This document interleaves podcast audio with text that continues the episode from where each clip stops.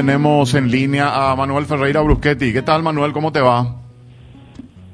Hola, ¿qué tal, Roberto? ¿Cómo estás? Un saludo a Prince también y a toda la audiencia de este Carinalia del CTV. Súper bien, acá estamos con Prince Otto. Estábamos hablando con Humberto Rodas esta mañana sobre el sector transporte. Él nos pintaba un panorama general así primeramente y después con mucho detalle de cómo están pasando. Y también hablábamos con el licenciado Agustín Barreto, el gerente de una verificadora del Este, pero verificadora de transporte de carga, que nos decía prácticamente que estaba todo normal, que ellos prácticamente no pararon durante esta pandemia. Te describo un poco rápidamente esto haciendo un resumen de lo que estuvimos en esta primera hora de programa, Manuel. Hay una cosa que hay que aclarar acá, Roberto, que creo que es muy importante.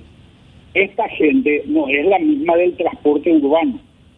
Así mismo. Es otro, otro grupo de, transportistas. Fundamentalmente el de media y larga distancia, nos decía Humberto. ¿eh? Exactamente. Y transporte internacional. Ellos, ellos larga distancia lo separan del transporte internacional que está total, totalmente parado desde que se cerraron las fronteras. Están los, los colectivos, están todos parados. ¿eh? Claro, porque tengo entendido que en algún momento dado le hiciste una pregunta de, de gente que ganó mucha plata, etcétera, etcétera. Sí, sí, sí. Y creo que creo que de repente la gente tiene mucho la percepción de, de que este grupo es el mismo grupo tal vez que, que, el del transporte de pasajeros urbanos, las líneas que circulan por Asunción y por las distintas ciudades del país, ¿verdad? Este es, un, este es el grupo que, que sale, digamos, de la terminal de ómnibus, por llamarlo de alguna manera, y, y, va de ciudad en ciudad, ¿verdad? Eh, creo que creo que acá hay una cuestión una cuestión muy importante la economía del transporte de pasajeros es una economía extremadamente importante para el movimiento de mano de obra dentro de un país, ¿verdad? Y creo que creo que estamos eh, estamos en una situación bastante compleja por esa situación. Eh, en general ellos están trabajando al 40% de, de su capacidad instalada. Eh, creo que hay muchísima hay muchísimos ómnibus parados por ejemplo, todos los de transporte internacional hoy están parados. Esos, esos ómnibus que se llevan a San Pablo, que se llevan a,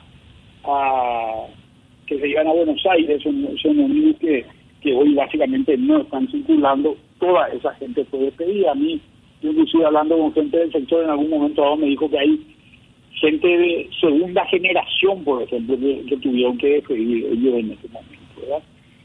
Y creo que es muy importante mantener esto funcionando, porque eh, no va a haber una reactivación que sea que sea muy rápida, Va a haber una reactivación que en realidad va a ser lenta, que la gente se va a mantener con esta fobia en la medida en que no se liberen tampoco las distintas fases, no se va a poder circular como se circulaba normalmente.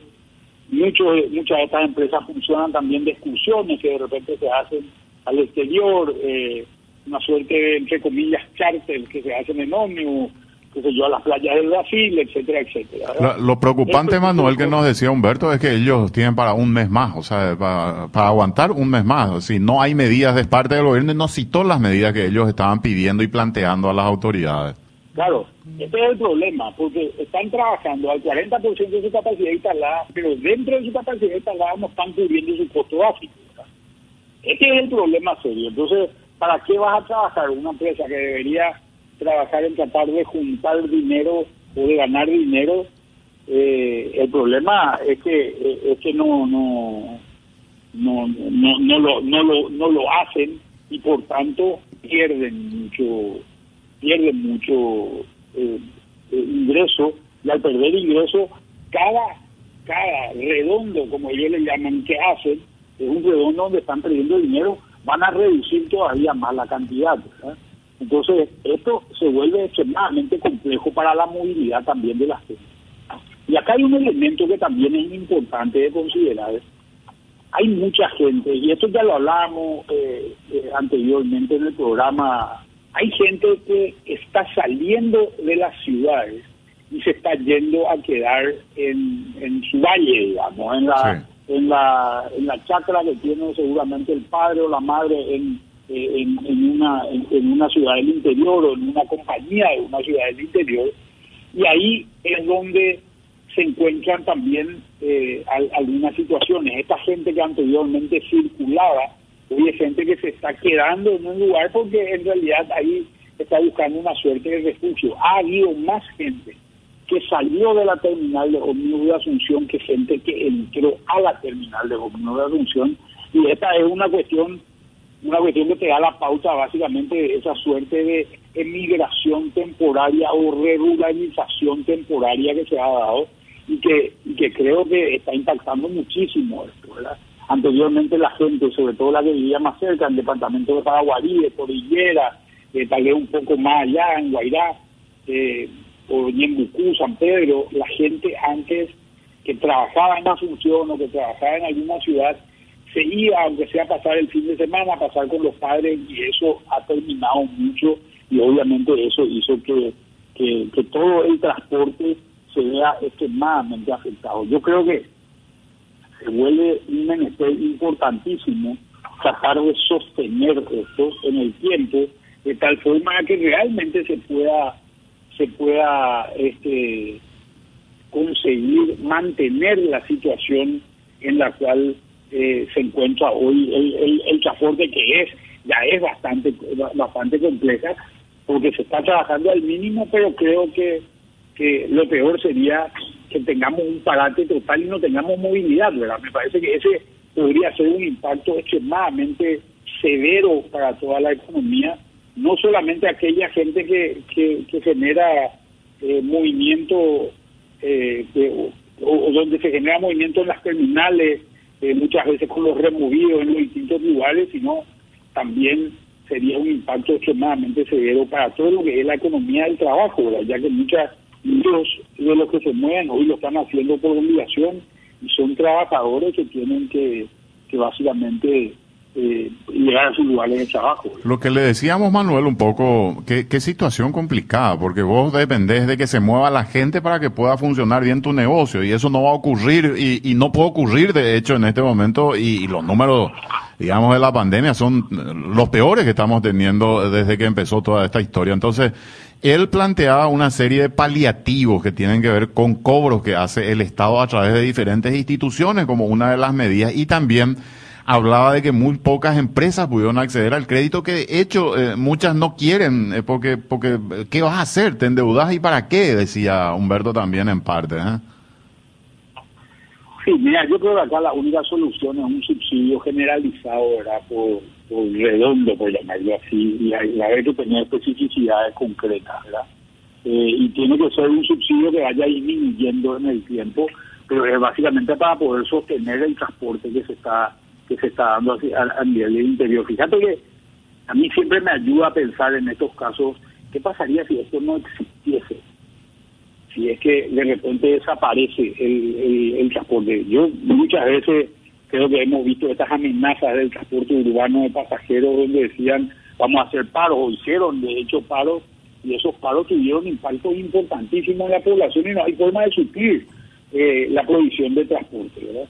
¿Qué pasa? Imagínate si es que estas empresas o gran parte de estas empresas van a la quiebra, cierran, no pueden más operar y no hay forma de cubrir cuando esto cuando esto eh, se reactiva. Creo que ahí es donde vamos a tener un conflicto tremendo que es el que yo creo que hay que tratar de paliar hoy porque creo que va a ser más eficiente un subsidio que sea progresivo o regresivo en, el sentido de que vaya disminuyendo a lo largo del tiempo y pero que sostenga esta actividad que es muy importante para todo el proceso de recuperación. Mm. Pues. Ah, pero una propuesta bien impopular, este Manuel, hay que decirlo, porque la gente hoy te va a decir, bueno, eh, eh, pues para 700, pero están pidiendo 2 millones 300. Entonces, eh, yo entiendo, es un sector fundamental, como vos decís, ¿qué va a pasar si no tenemos transporte en un momento dado? Eh, y uno se pone a pensar y la verdad que es desesperante, ¿verdad? Para aquel que no tiene otra movilidad, otra forma de movilidad. No, por eso te digo, más allá de la popularidad o no, yo creo que de repente las acciones económicas desde, el Estado tienen que ser acciones estratégicas y no populistas, ¿verdad? Creo que acá lo importante es decir, cuidemos aquellos aspectos que sostienen de alguna manera, de alguna manera, eh, lo que hoy puede ser una plataforma de recuperación futura. Yo creo que, que el Estado debería pensar así en general, eh, cuando yo te eh, cuando, cuando discutíamos en algún momento dado eh, qué hacer con relación al, al tema de las obras públicas, yo te decía en ese momento, el gran impacto de la pandemia está en el sector urbano. Trabajemos en el sector urbano de tal forma a que o, generemos obras públicas en el sector urbano de tal forma a que la recuperación se dé en los sectores afectados. Si de repente hacemos una ruta muy lejos de los sectores urbanos, no vamos a tener el nivel de actividad que estamos buscando, no vamos a tener ese impacto del nivel de actividad que estamos buscando y esto es importante. Creo que esta situación del transporte es una situación similar. Si nosotros tenemos que hoy quebró un 80, un 90% de las empresas que hacen transporte en el interior del país, de repente se reactiva la, la, economía, ¿qué vamos a hacer con estas empresas? ¿Cómo vamos a hacer para que la gente se mueva? Va a ser un problema tremendo que vamos a tener donde realmente nuestro nivel de recuperación va a ser mucho más bajo del esperado si es que no, no tomamos las medidas que corresponden en este momento para cuidar un sector. Y además creo que eso ser mucho más barato de hacer que posiblemente reactivar el sector cuando el sector haya muerto. Que esta es una cuestión que hay que tener en cuenta. Y fíjate vos, Manuel. El 40% de actividad con pérdida trabajar al 20 o al 10% de actividad sería terrible. Fíjate, Manuel, el, eh, al comienzo, comienzo de la conversación con, con Humberto Roa, él nos decía que este anuncio que se hizo desde el Ministerio de Salud y desde la presidencia de, pensar restringir nuevamente la circulación y hablaban del transporte de, de media y larga distancia, eh, dice él que automáticamente eh, paralizó las reservas y paralizó eh, la circulación. Tuvieron que suspender, dice, después del, del, día de anuncio, tuvieron que suspender como ocho frecuencias de la jornada del día siguiente.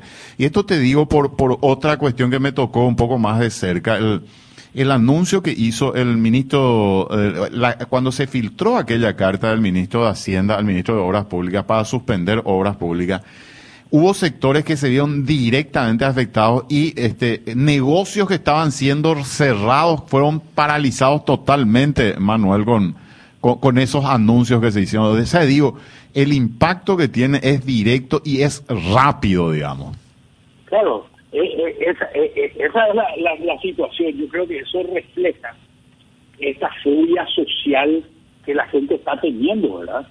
Cuando a la gente le decís, no vas a poder viajar, los casos están subiendo y va a haber una medida, la gente reacciona automáticamente, ¿verdad? Y creo que creo que estas, estos son los indicadores que, que, que, hacen que la situación se complejice y se vuelva eh, cada vez más, más, más complicada, ¿verdad? Entonces creo que hay que atacar ese, ese tipo de cosas porque la comunicación bueno, yo no te voy a enseñar eso a vos, la comunicación no es neutral, la comunicación obviamente tiene efectos y tiene impactos que son importantes. Así que creo que creo que hay que acompañar esto con un, con, un cierto número de medidas que ayude a, superar esta situación. Y nosotros compartíamos, Manuel, en el transcurso del programa justamente los efectos que está teniendo en cadena de varios sectores y si los compañeros de TV nos ayudan podemos recapitular de comercios que están siendo afectados y que están vinculados al sector transporte y que evidentemente hoy sus ingresos se vieron bruscamente reducidos. Entonces, evidentemente, una política que acompaña al sector transporte va a tener su efecto derrame en estos sectores también. Claro, muchas veces uno aísla, uno aísla la, la situación eh, y, toma el sector transporte como un sector independiente, pero en realidad no hay sectores independientes, los, los independientes, los sectores, perdón, están todos vinculados entre sí. Esos vínculos este, son vínculos que obviamente generan impactos a lo largo de distintos, de distintos grupos y de distintos sectores. Así que este, me parece que, que es una cuestión que hay que tenerla siempre en cuenta, ¿verdad? Porque en realidad cuando hablamos de transporte en general, estamos hablando de una suerte de aparato circulatorio de la economía. Tenemos la gran ventaja de que dentro de todo el sector transporte de mercaderías no ha parado, lo, lo cual ha sido bastante fluido y ha permitido que, que, los stocks en general que tienen las empresas se hayan mantenido en, en, buen, en, buen, en buenos términos, pero me parece que el transporte de pasajeros también lo tenemos que cuidar porque de lo contrario generamos un impacto extremadamente significativo eh, en, el transporte de personas y en, los niveles, en la recuperación laboral que es muy importante para la gente en general. Así que creo que creo que tenemos que hacer un énfasis en estos en este tema y en estos términos motivo eh, que básicamente es el motivo por el cual nosotros queríamos discutir esto justamente esta semana y fíjate que a nivel de transporte de pasajeros las empresas de transporte de pasajeros están recibiendo un subsidio por parte por parte del Estado, lo cual hace que estas empresas puedan sostenerse a pesar de los problemas de, los problemas que, puedan tener durante esta pandemia, pero en este sector no hay ningún apoyo, no hay ninguna ayuda y realmente la situación se puede complicar en términos de movilidad, sobre todo dentro de la dentro del país y movilidad también internacional, sobre todo aquella gente de menores recursos, ¿verdad? Que de repente no se puede pagar un vuelo de avión para volar a, a, Buenos Aires o volar a San Paulo. Y de, de, alguna manera se tiene que tener ya una medida, Manuel, porque evidentemente la economía se tiene que reactivar de, de un tiempo a esta parte, de si no y, muere. Y la queja que hacía Humberto es que no estaban siendo atendidos por las autoridades. O sea, eh, ni siquiera hay una vía de comunicación, Manuel, que es lo más grave, por lo menos de lo que él estaba mencionando. Claro, no hay ni siquiera vías de comunicación, creo que eso, eh, eso es algo a tenerse en cuenta y es algo a, a, considerar. A, creo que las autoridades deberían deberían pegarle un telefonazo a este a, este grupo de, de, empresas porque creo que es eh, un tema a sostener y a considerarlo. Y hasta te digo una cosa, yo no creo ni siquiera que el subsidio sea un subsidio muy elevado, ¿verdad? No es que vamos a tener que tal vez subsidiar este sector para poder salvar para poder salvar y en desmedro de otros sectores. No es que vamos a tener menos cultivo o algo por el estilo en, en, este caso. ¿verdad? Eh, así que, bueno, me parece que vale la pena eh, eh, estudiar desde, desde la perspectiva del Estado estas posibilidades.